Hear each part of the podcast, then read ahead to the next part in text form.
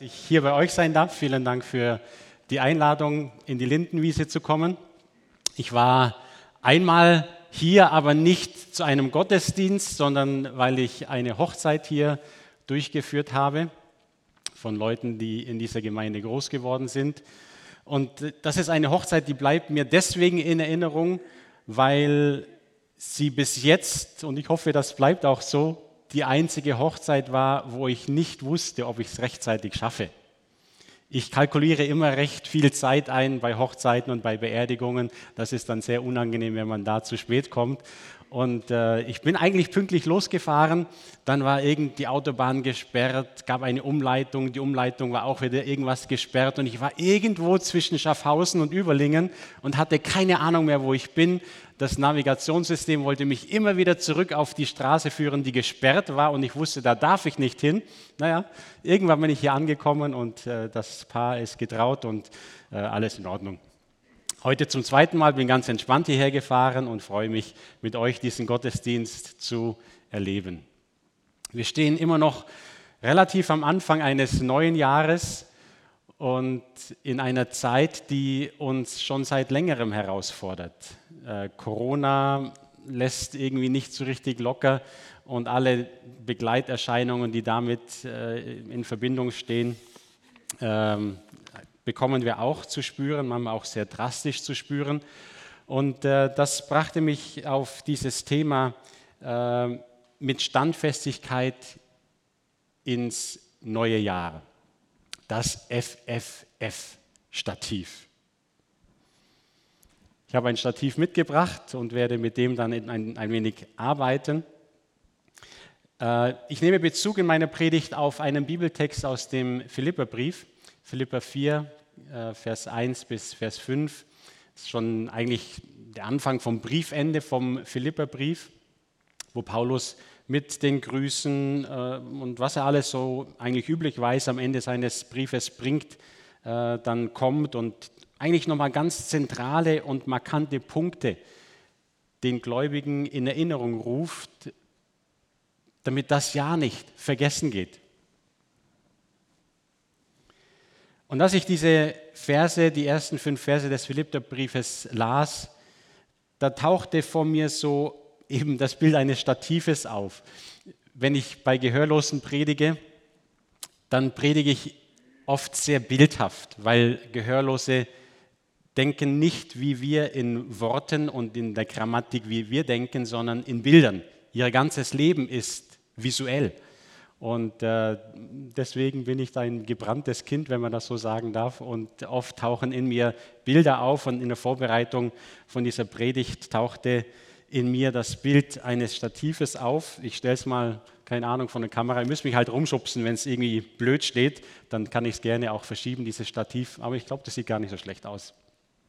Ein Stativ besteht aus drei Beinen in der Regel und damit kann man dann eine Fotokamera oder ein Messgerät oder was man dann immer so stabil hier montieren will oder ein Mikrofon, kann man dann stabil auf einen Boden stellen. Und in diesen ersten fünf Versen des Philipperbriefes sind mir drei Begriffe entgegengekommen, wo vor mir wie so ein Bild eines Stativs auftauchte. Und ich dachte mir, wenn wir diese Begriffe pflegen, wenn wir, was, wenn wir das zu einem Lebensinhalt machen, wenn wir diese Frucht, die in unserem Leben wächst und entsteht, pflegen, bin ich davon überzeugt, dass wir auch in herausfordernden Zeiten, auch in schwierigen Lebenssituationen stabil und segensreich leben können. Nun, wenn man so mit Abkürzungen hantiert, FFF, äh, ist immer so ein bisschen heikel. Das könnte ja auch irgendwas anderes bedeuten wie den Inhalt, den ich diesem Buchstaben geben möchte. Und da bin ich zu Dr. Google gegangen und habe mal geguckt, was heißt denn FFF so bei Dr. Google. Und ich musste schmunzeln, weil es ganz äh, spannende Begriffe gibt. Hier eine, eine kleine Auswahl. FFF steht zum Beispiel für den Fachverband Fenster- und Fassadenbranche. Oder Fresh Frozen Food AG. In der Landwirtschaft keine Ahnung, ob hier in der Gemeinde Landwirte sind, die kennen diese Abkürzung vielleicht, weil es steht für Fruchtfolgeflächen. Also ein Landwirt bebaut ja seine Felder nicht immer mit dem gleichen Gut, also nicht immer Korn auf Korn, sondern das wird abgewechselt und nach einem gewissen Rhythmus gibt es ein Jahr, wo entweder Gründünger ausgebracht wird oder das Feld brach liegt, damit es sich erholen kann und dann geht wieder die Fruchtfolge weiter. Eine relativ moderne Abkürzung für FFF ist Friday for Future. Auch äh, uns bekannt mit Greta, die da mit vielen Jugendlichen auf die Straße geht und eigentlich ein gutes Anliegen vertritt, äh, dass wir uns bewusst machen, wie wir mit unserer Umwelt umgehen. Für was das FFF in meinem Predigtkontext steht, ähm, das werdet ihr bald erfahren.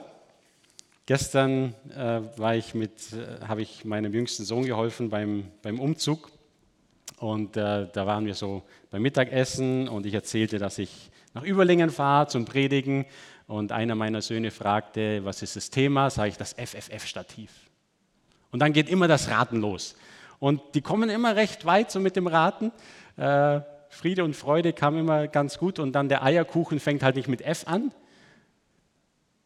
am dritten F, da beißen sich die meisten die Zähne aus, aber ich bin mir sicher, ihr werdet das schnell herausfinden. Ich lese aus Philipper 4, Vers 1 bis Vers 5. Das soll eure Einstellung sein, liebe Freunde. Haltet daher treu zum Herrn. Ihr seid doch meine Geschwister, die ich liebe und nach denen ich mich sehne. Ihr seid meine Freude und mein Siegeskranz, der Lohn für all meine Mühe.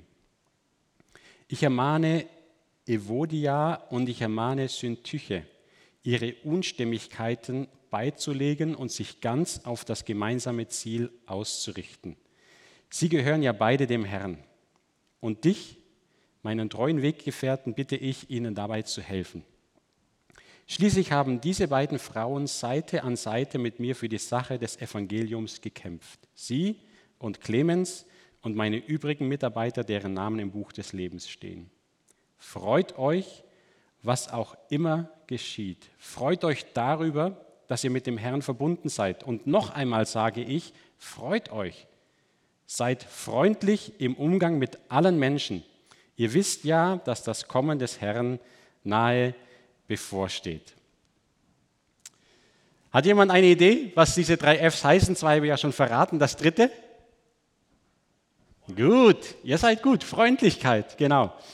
Also wir fangen beim ersten F an. Da werden zwei Frauen erwähnt, die Mitarbeiter von Paulus waren. Das wäre ja auch schon mal ein spannendes Thema, darüber etwas zu sagen. Ähm, aber ich möchte nicht auf diese Thematik eingehen, sondern äh, auf die Tatsache, dass die zwei Frauen irgendwie nicht mehr so friedlich miteinander klar kamen. Also das erste F ist Frieden oder man könnte es auch so sagen, sei ein Friedensstifter. Ja, wie muss ich das drehen, dass ihr das gut drauf habt? So. Helfe ihnen dabei, in ihrer Beziehung wieder zueinander zu finden. Ich sage es mal so in meinen Worten. diese Geschichte und diese Tatsache, dass man sich in Beziehungen entfernen kann, dass man plötzlich Meinungsverschiedenheiten hat, die so weit gehen können, dass man sogar im Streit miteinander lebt. Und wie Paulus darauf reagiert, das hat mich erinnert an die Jahreslosung von 2019. Du predigst ja immer über die Jahreslosung, habe ich irgendwann mal äh, gesehen, Thomas, als ich auf eure Webseite da rumgesurft bin. Äh, ist immer am Anfang des Jahres Thomas Sauwalte mit der Jahreslosung dran. Äh, die Jahreslosung 2019, weiß jemand noch, wie die hieß? Das ist natürlich schon lange her, gell? gemeine Frage. Ich höre irgendeine Murmeln, aber verstehe es nichts.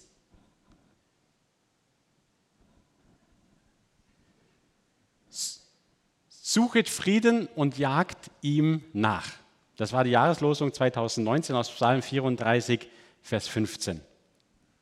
Und wenn wir den Kontext dieser dieser Jahreslosung lesen, dann bekommen wir eigentlich einen guten Einblick, um was es dem Psalmisten hier eigentlich geht. Ihr jungen Leute, kommt und hört mir zu. Also wir fühlen uns ja alle noch jung, deswegen könnt ihr mir alle zuhören.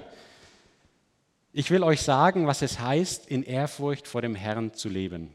Wer von euch will Freude am Leben haben? Das ist eine Frage im Psalm, also das haben nicht die formuliert, sondern das Wort Gottes. Wer hätte gern ein langes Leben, in dem es ihm gut geht? Wenn das dein Wunsch ist, dann erlaube deinem Mund keine boshaften Reden. Verbiete deinen Lippen jedes betrügerische Wort. Halte dich vom Bösen fern und tu Gutes. Suche Frieden und jage ihm nach. Hier geht es also um ganz konkrete Dinge im Alltag von uns Menschen. Um das, was wie mein Leben, wie meine Worte, wie mein Verhalten Mitmenschen beeinflusst, positiv oder negativ. Was an bösen Gedanken, an bösen Verhalten in meinem Leben immer wieder auftaucht und vorkommt, das, was ich gegenüber anderen denke oder sage, lass ab vom Bösen und tu Gutes, suche Frieden und jage ihm nach. Habt ihr schon mal was verloren? Was euch wichtig war? Ein Schlüssel, Autoschlüssel, Hausschlüssel, das, der Geldbeutel, ähm, das Flugticket oder irgendetwas oder vielleicht eine kostbare Erinnerung und ihr konntet es einfach nicht mehr finden. Dann geht es ums Suchen. Oder habt ihr schon mal jemanden gejagt? Als Kinder haben wir das natürlich alle gespielt, Räuber und Gendarm und was es so alles gibt und man jagt sich einander. Das ist ein sehr aktiver Vorgang. Das Suchen, äh, das ist auch etwas sehr Bewusstes, Aktives, was wir tun. Da sitzt man nicht, wenn man den Hausschlüssel sucht, auf dem Sofa und denkt, ja, irgendwo wird er wohl sein. Vielleicht kommt er plötzlich zur Türe rein, wer weiß, ich warte mal hier.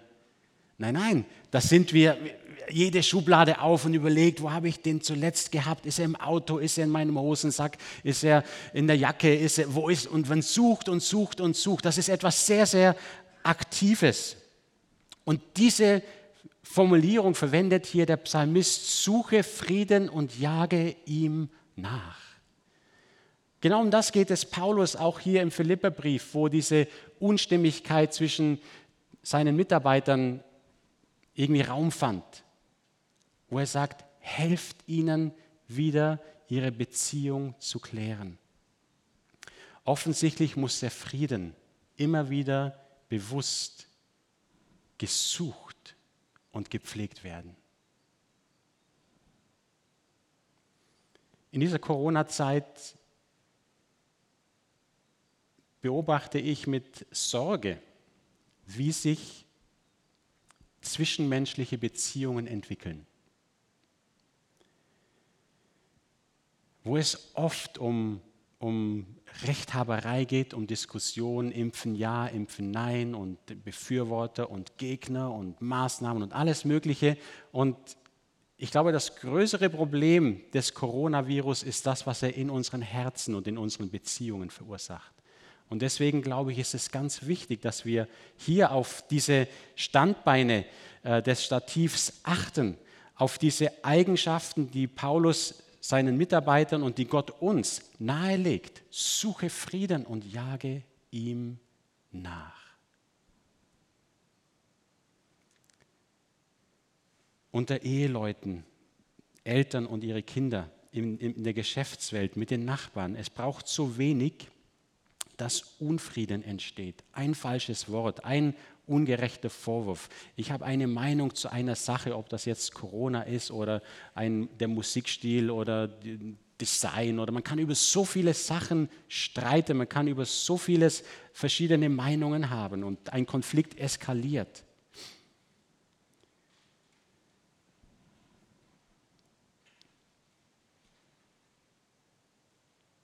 Selig sind die Frieden stiften, sagt Jesus in der Bergpredigt. Denn sie werden Kinder Gottes genannt werden. Frieden zu stiften, Frieden ähm, zu suchen, Frieden nachzujagen, ist eine Eigenschaft von Kindern Gottes. Wer für den Frieden eintritt, der tritt für das Leben ein.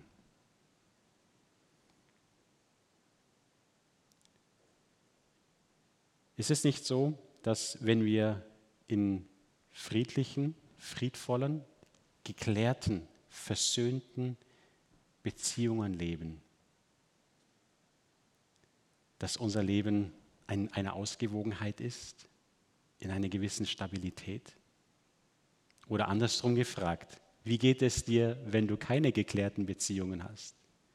Wenn du Streit hast mit deinem Partner, vielleicht mit deinem Kind, deinem Teenager aneinander geraten bist, wenn dich etwas grausam wurmt, was in der Gemeinde läuft und du findest völlig falsch, was die machen, findest du dann gut in den Schlaf? Liegst du so ganz ruhig da und dankbar und ich liege hier und schlafe ganz in Frieden? Oder geht es dir, ich kenne es von mir, dass dann in dir alles kreist. Gefühle, ein Gedanke jagt den anderen und je nachdem, um was es geht, Rechtfertigung, Enttäuschung, Verletzung und, und das kreist in dir und du, so wie es in den Gedanken kreist, so kreist du dich im Bett.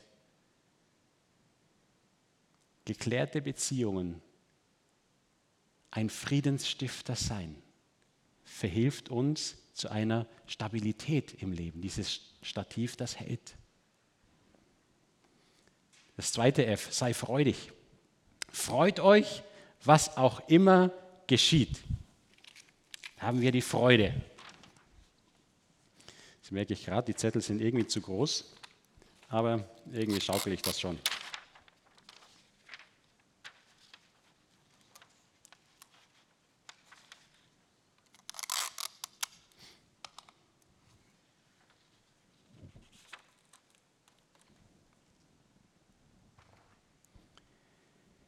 Freut euch, was auch immer geschieht. Und noch einmal sage ich, freut euch. Der Philipperbrief wird ja oft der Brief der Freude genannt. Über 40 Mal verwendet Paulus im Philipperbrief den Begriff Freude. Und das ist von daher bemerkenswert, weil die Umstände, in denen Paulus sich befand, als er diesen Brief schrieb, ja jetzt nicht unbedingt so die Umstände waren, die einen so von Natur aus gerade zur Freude verleiten. Er war jetzt nicht auf der Karibikinsel irgendwo äh, mit einem netten Drink in der Hand auf seiner Sonnenliege und, und schaute dem Spiel der Wellen in äh, dem türkisblauen Wasser an dem weißen Sand. Äh, war nicht ganz so. Er war im Gefängnis. Und Gefängnisse dort waren nicht sehr attraktive Orte. Trotzdem schreibt Paulus, freut euch, was auch immer geschieht. Da ist jetzt ein Mensch, der von den Umständen nicht Grund gehabt hätte zu sagen, freut euch der vielleicht hätte ein Klagelied anstimmen können oder äh, auch ein bisschen das mal ausführen, wie, wie hart das ist in so einem Gefängnis und wie ungerecht es überhaupt ist, dass er im Gefängnis sitzt. Stattdessen schreibt Paulus, freut euch im Herrn alle Zeit und abermals sage ich, freut euch, wenn das jetzt doch so einfach wäre.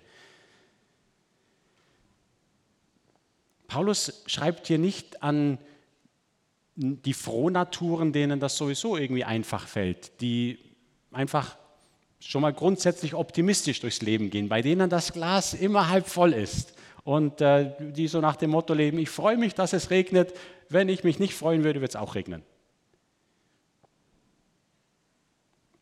Paulus schreibt auch die an, die vielleicht von ihrem Naturell eher auf der skeptischen Seite ähm, veranlagt sind, die vielleicht eher schwermütig sind, bei denen das Glas eben nicht halb voll, sondern immer halb leer ist. Wir sollen uns nicht nur ab und zu und hier und da freuen, wenn, mal, wenn alles rund läuft, sondern alle Zeit, immer und in jeder Lebenslage. Wie soll das gehen? Der entscheidende Faktor hier drin ist unsere Ausrichtung. Auf was blicke ich? Paulus sagt nicht, freut euch über alles, was euch passiert. Das ist nicht das, was hier steht. Uns passieren Dinge, die sind manchmal wirklich ungerecht, die sind schmerzvoll, die kosten uns das Äußerste. Und da ist jetzt nicht der Ansatz vom Wort Gottes, dass er sagt, ja, freu dich doch halt darüber. Nein, wir dürfen ja auch klagen, wir dürfen unser Leid auch vor Gott bringen. Die Freude liegt nicht in dem, dass mir Gutes passiert, sondern meine Freude liegt darin, dass ich mit Jesus Christus verbunden bin. Und das ist etwas, was alle Zeit Bestand hat. Richte deinen Blick auf Christus. Schau nicht auf das, was du bist, nicht auf das, was du getan hast oder was dir angetan wurde, sondern richte deinen Blick immer wieder auf Jesus. Freu dich, dass du mit Christus verbunden bist. Ich glaube, in der Zeit, in der wir leben, wo wir immer wieder torpediert werden von herausfordernden Nachrichten, ist das umso wichtiger, dass unsere Blickrichtung die richtige ist. Wie das der Hebräerbriefschreiber sagt in Hebräer 12, Vers 1. Wir wollen aufsehen auf Christus, den Anfänger und den Vollender unseres Glaubens. Wenn wir jetzt ein bisschen noch Grammatik hier machen, dann unterstreicht das eigentlich das, was ich gerade gesagt habe. Freut euch im Herrn. Das ist im Imperativ geschrieben. Es ist nicht ein Vorschlag, sondern es ist ein, ein Befehl.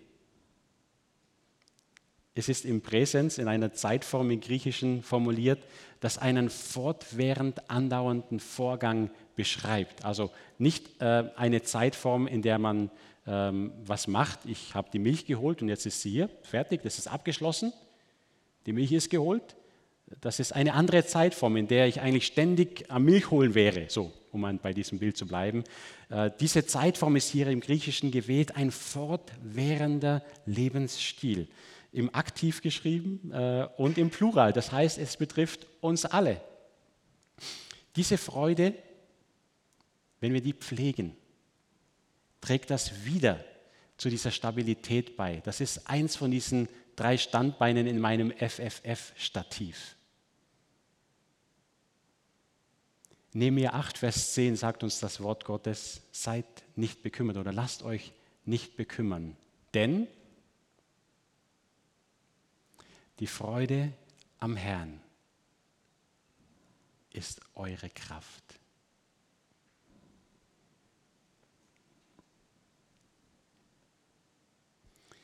Sei friedensstiftend, sei freudig. Und das dritte F, ich drehe mal hier weiter, das betrifft die Freundlichkeit.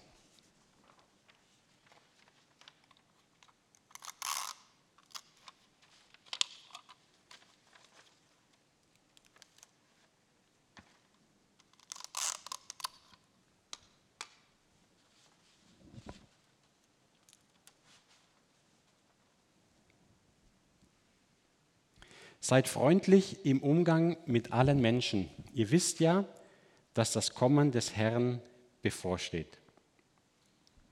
Das Wort für Freundlichkeit, das Paulus hier verwendet in Philippa 4, Vers 5, das kann man nicht so eindeutig übersetzen. Es gibt so manche Begriffe, die sind völlig klar. Da gibt es im Deutschen einfach eine Übersetzungsmöglichkeit für die Art, wie es im Griechischen verwendet wird, das ist hier beim Wort für Freundlichkeit nicht ganz so einfach. Und deswegen ist es spannend, wenn ihr das in verschiedenen Bibelübersetzungen lest, dass in Vers 5 ganz verschiedene Formulierungen stehen für dieses freundlich. Und das ähm, ist eigentlich immer hilfreich, wenn wir in der Bibellese auch mal links und rechts schauen, wie haben andere Bibelübersetzer gewisse Dinge übersetzt. Das geht heute ganz einfach. Ähm, Bibleserver oder die Bibel.de, wo man auch verschiedene Bibelübersetzungen gerade nebeneinander aufrufen kann. Da kann man sich sehr einfach auf einen Blick ähm, einen, einen Einblick geben, wie Texte von den verschiedenen Bibelübersetzern wiedergegeben werden. Das, der Begriff für Freundlichkeit, seid freundlich, den könnte man auch übersetzen mit sanftmütig oder mit gütig, mit milde. Man könnte auch Nachsicht oder Nachgeben, Toleranz hier verwenden. In der Zürcher Bibel wird es so übersetzt, lasst alle Menschen eure Freundlichkeit spüren. Der Herr ist nahe.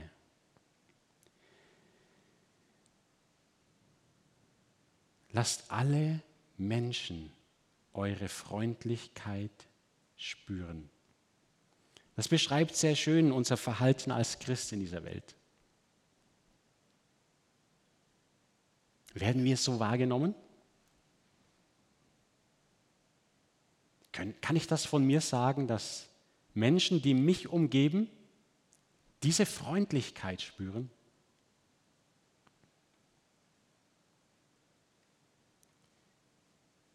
Wenn wir das Leben Jesu anschauen, dann sehen wir, dass das Leben Jesu irgendwie geprägt war, genau von dem, von einer Menschenfreundlichkeit, von einer Milde, von einer Warmherzigkeit, dass Menschen, egal welchen Hintergrund, sich in der Gegenwart Jesu wohlfühlten.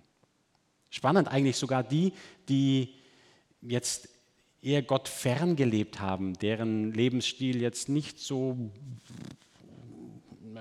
nicht so berauschend war, die waren gern mit Jesus zusammen. Die Superfrommen, die hatten dann eher so ihre Probleme, aber sonst hat Jesus irgendetwas Anziehendes gehabt. Aristides, das ist ein griechischer Denker, der 117 bis 181 nach Christus gelebt hat, der schreibt einen Brief an Kaiser Hadrian und beschreibt in seinem Brief das Verhalten der Christen seiner Zeit. Das hat mich tief beeindruckt.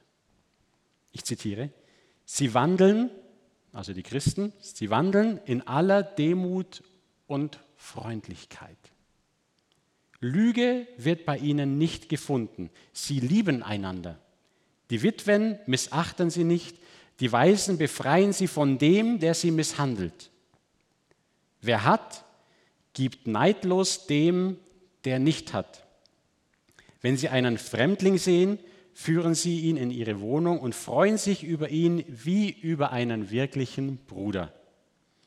Und hören Sie, dass einer von ihnen wegen des Namens ihres Christus gefangen oder bedrängt ist, so sorgen alle für seinen Bedarf und befreien ihn womöglich und ist unter ihnen irgendein Armer oder Dürftiger und sie haben keinen überflüssigen Bedarf, so fasten sie zwei bis drei Tage, damit sie dem Dürftigen ihre Bedarf, ihren Bedarf an Nahrung decken.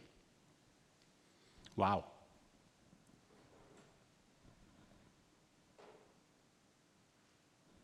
Hat mich beeindruckt, was dieser Aristides da dem Kaiser geschrieben hat. Und ich habe mich gefragt, wenn jetzt irgend so ein schlauer Denker, irgendein Philosoph oder Wissenschaftler äh, einen Brief schreiben müsste an den Bundeskanzler oder an die EU-Ratspräsidentin oder an sonst irgendeine bedeutende Person auf dieser Welt und sie müsste beschreiben, wie die Christen leben.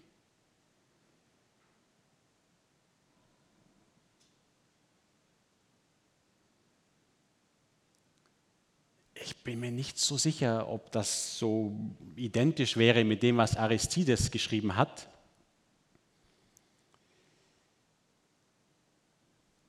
Irgendwie ja und irgendwie mh, hm, vielleicht eher nicht.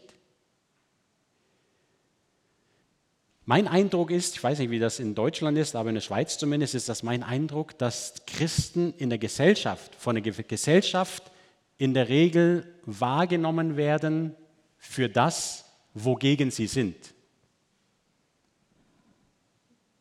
Christen sind gegen Sex vor der Ehe, gegen Homosexualität und gegen äh, irgendwas halt sonst noch und die ziehen dir das Geld aus der Tasche. So. Das ist so mal ganz salopp gesagt ein, ein relativ breites Bild, in, zumindest in der Schweizer Gesellschaft, über Christen. Ähm, gibt immer wieder auch Dokumentarsendungen, wo so dieses Fanatische in den Christen, so die, die, die glühenden Eiferer auf dem Kreuzzug gegen das Böse dargestellt werden. Ähm, und das hebt sich irgendwie ab von dem, was wir im Wesen Jesu sehen und auch von der Art und Weise, wie Gott gehandelt hat. Wie hat Gott auf eine Welt reagiert, die nicht nach seinen Vorschriften und Empfehlungen gehandelt hat, die ihm den Rücken gekehrt hat, in der Sünde einfach ja, gang und gäbe war. Das lesen wir in Titus, Titus 3, Vers 3 bis 5. Als der lebendige Gott sah, wie eine Menschheit in ihrer Gottlosigkeit zugrunde ging, hat Gott eben keinen Kreuzzug irgendwie äh, organisiert, sondern ist den Weg zum Kreuz gegangen.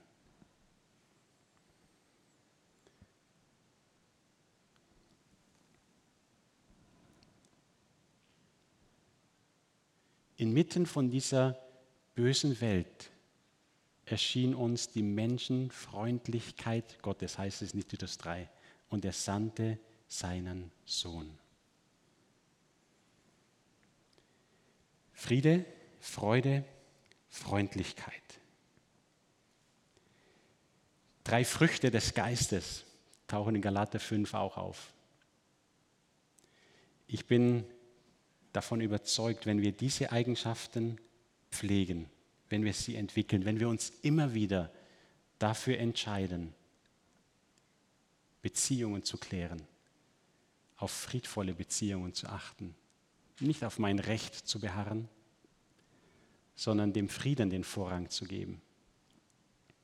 Mein Leben nicht von Umständen, die mich niederreißen, bestimmen lasse, sondern durch meinen Blick auf Jesus in einer Freude bleibe, die mich innerlich beschwingt und vital hält. Wenn ich mich entscheide, freundlich zu sein, wie es Philippa 4, Vers 5 schreibt, zu allen Menschen auch zu denen, die ganz anders leben, als ich das für gut finde.